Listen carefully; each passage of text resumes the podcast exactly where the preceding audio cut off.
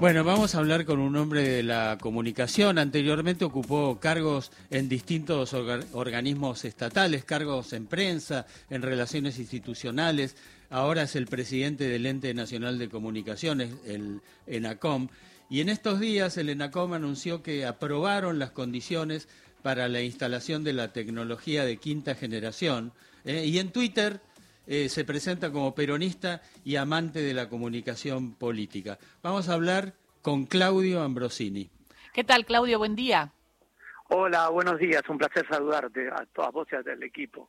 Bien, sí, acá Carlos Ulanovsky también hizo esa introducción eh, eh, que habla de lo importante que tiene que ver con lo de la quinta generación. Hablamos del 5G y preguntarte, como para que todos lo entiendan, ¿por qué es importante que el 5G llegue a la Argentina? Bueno, fundamentalmente porque la Argentina, como, como, como un montón de países, no, no, no se puede quedar atrás en cuanto a la carrera que, que, que impone el mundo. El 5G hace ya varios años dio el primer paso en muchos países y bueno, nosotros acompañando el crecimiento de la región, o sea, los hermanos brasileños, chilenos, y hace muy poquito los uruguayos también empezaron con este primer paso, que es eh, habilitar la licitación para la, banda del 5G. Realmente estamos muy contentos de, haberlo votado ayer y bueno, el 29 de septiembre seguramente vamos a tener eh, ya el, periodo de ofertas, que vence ese día y bueno, y a partir de ahí para calculamos que a los primeros días de noviembre eh, tendríamos ya en condiciones de hacer la subasta. Así eh, que muy, muy contentos. Y Ambrosini, ¿cuántos espectros eh, se mandan a licitación?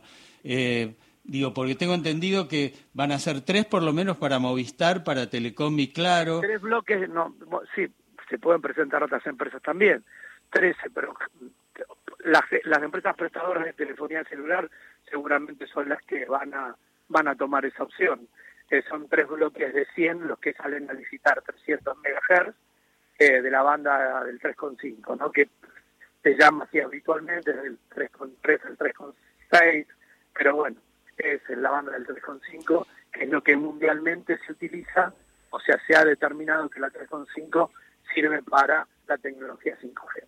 Y, y, también uno seguramente será para el ARSAT, ¿no? Eh, bueno, nosotros eh, juntamente ayer con la con la con el, la salida de la licitación, la salida del pedido de la licitación, eh, también eh, se le hizo una, una dación de la de 100 MHz ARSAT, pero con otro con otro fin, no con un fin comercial, ¿no? Eh, ARSAT tiene que presentar un, un, un plan estratégico de conectividad federal y el accionista, que en este caso es la jefatura de gabinete del Ministerio de Economía, tiene que darle instrucción para aprobárselos o no. O sea, eso ocurre por carriles separados en cuanto a lo que a lo que hacen las, las empresas que brindan telos, telefonía celular eh, e internet a usuarios finales, ¿no? ¿Y alcanzará el beneficio del 5G a TDA a la TDA? Eh, bueno, son son fundamentalmente son van como cuestiones separadas. Después nosotros tenemos que determinar eh, también qué, qué, porción de espectro tenemos. Así que, pero fundamentalmente lo que, lo que la tecnología 5G, eh, para explicárselo así a la gente en general, lo que va a permitir es una mayor velocidad y mayor calidad. O sea, la, tecnología 5G lo que, lo que tiene es una baja latencia, eh, la latencia para los Chau delay. Los, no, claro, exactamente. es el chau delay, ¿no? Se puede hacer una operación. Chau delay. Chau delay. Eh, eh, es, como si usted prende la luz, automáticamente la luz se prende. No, no, no tiene delay para No, es impresionante. Ahora, Ambrosini, le quería preguntar, ¿esto genera polémica geopolítica en el mundo, el 5G? ¿Por qué? Porque Huawei eh, de China tiene mucho poder y una, y una tecnología del 5G muy, pero muy importante que, por ejemplo, en Argentina ya usa Clarín. Eh, después hay, después hay Telecom. Telecom. También usa Telefónica. Y después hay otras. Y después hay otras, como Ericsson y Nokia.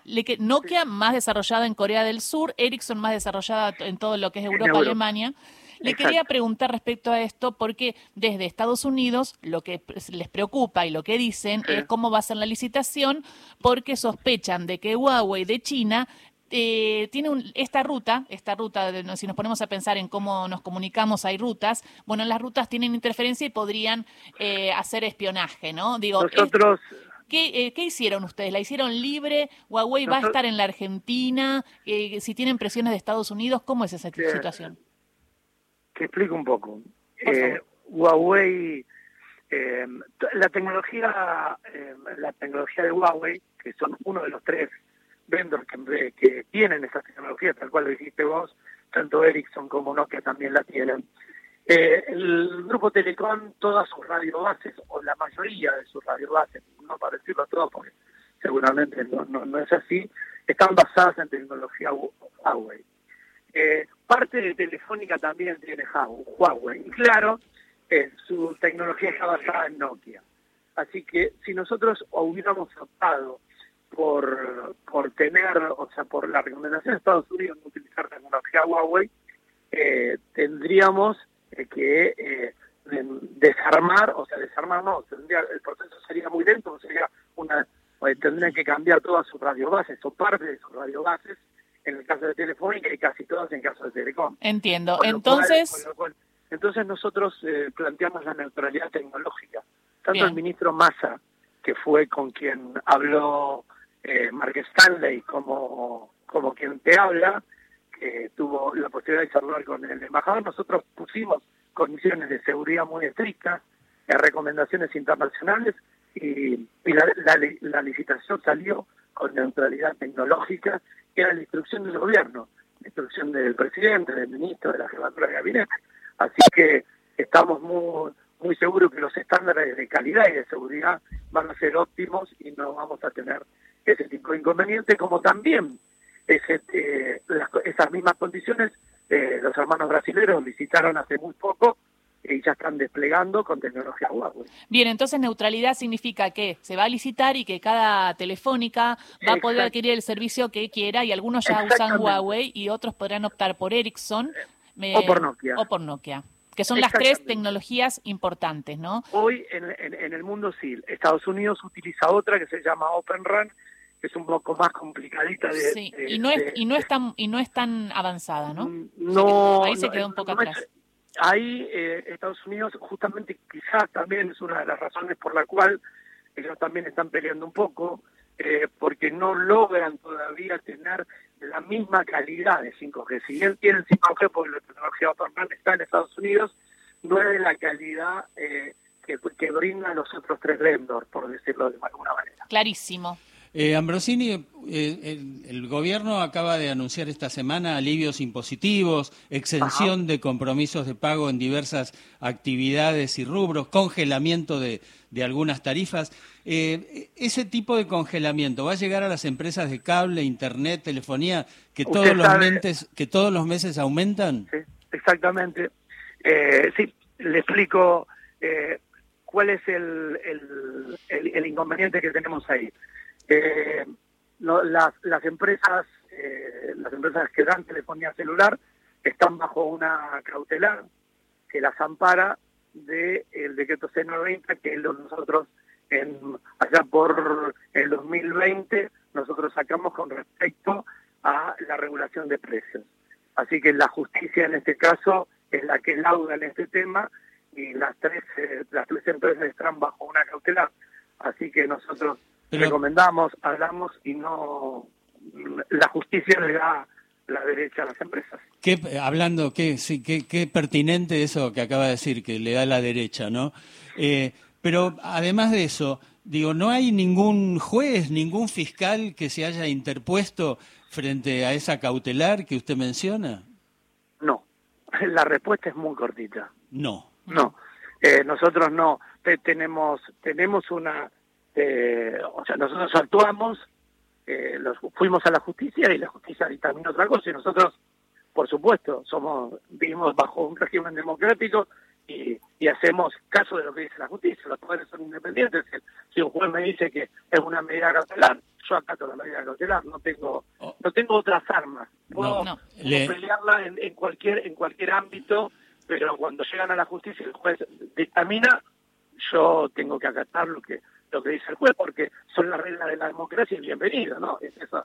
Entendido. Después podemos estar de acuerdo, Carlos, o no, pero bueno, ya es un tema que, que no, no ya por lo menos no me compete. Entendido absolutamente, pero digo también, entonces le contamos a los oyentes que seguirán los aumentos en estos meses en empresas de cable, internet y telefonía. Eh, lo único que podemos, o sea, lo que nosotros estamos haciendo todos los días es tratar que también nos acompañen en el sendero de precios, que muy preocupadamente el ministro Massa y todo su equipo está tratando de hacerlo en diferentes rubros, eh, diferentes rubros que no tienen esta cautelar encima. Nosotros eh, esta semana tendremos una reunión con las empresas justamente eh, para para tratar de que de que no de que el sendero de precios que marcó por lo menos por estos 60 días para las medidas de alivio fiscal también sean acompañadas por estas empresas. Lo que no le garantizo es el éxito, ya que judicialmente ellos eh, lo tienen cautelado, por decir. No sé si es bien, es bien el, verbo está bien utilizado, pero es bien pero gráfico. Sí, pero es bien gráfico. Claudio Ambrosini, muchísimas gracias por esta charla. No. Falta muy poquito para el cierre, pero le quería preguntar, eh, por sí o por no, esto, esta licitación de 5G, ¿va a Sí. traer dólares también? ¿Va a ayudar a la Argentina? Exactamente, sí, nosotros pensamos, eh, este, la idea es un fin recaudatorio, tenemos, nadie puede negar la situación difícil que está pasando en la Argentina, el ministro nos explica todos los días, eh, y yo creo que esto es un, un, un, un aire fresco, porque es un ingreso genuino, así que estamos realmente esperando también, o sea, esperando tanto para avanzar tecnológicamente como para poder tener en la cerca del Estado algo que alivie la situación difícil que está pasando en Argentina. Muchísimas gracias y seguimos en contacto porque seguramente vamos La- a seguir charlando por la Las licitación. veces que necesiten. Beso grande. Hasta luego. Hasta luego. Claudio Ambrosini, presidente del ENACOM, bueno, muy gentil, nos explicaba un poco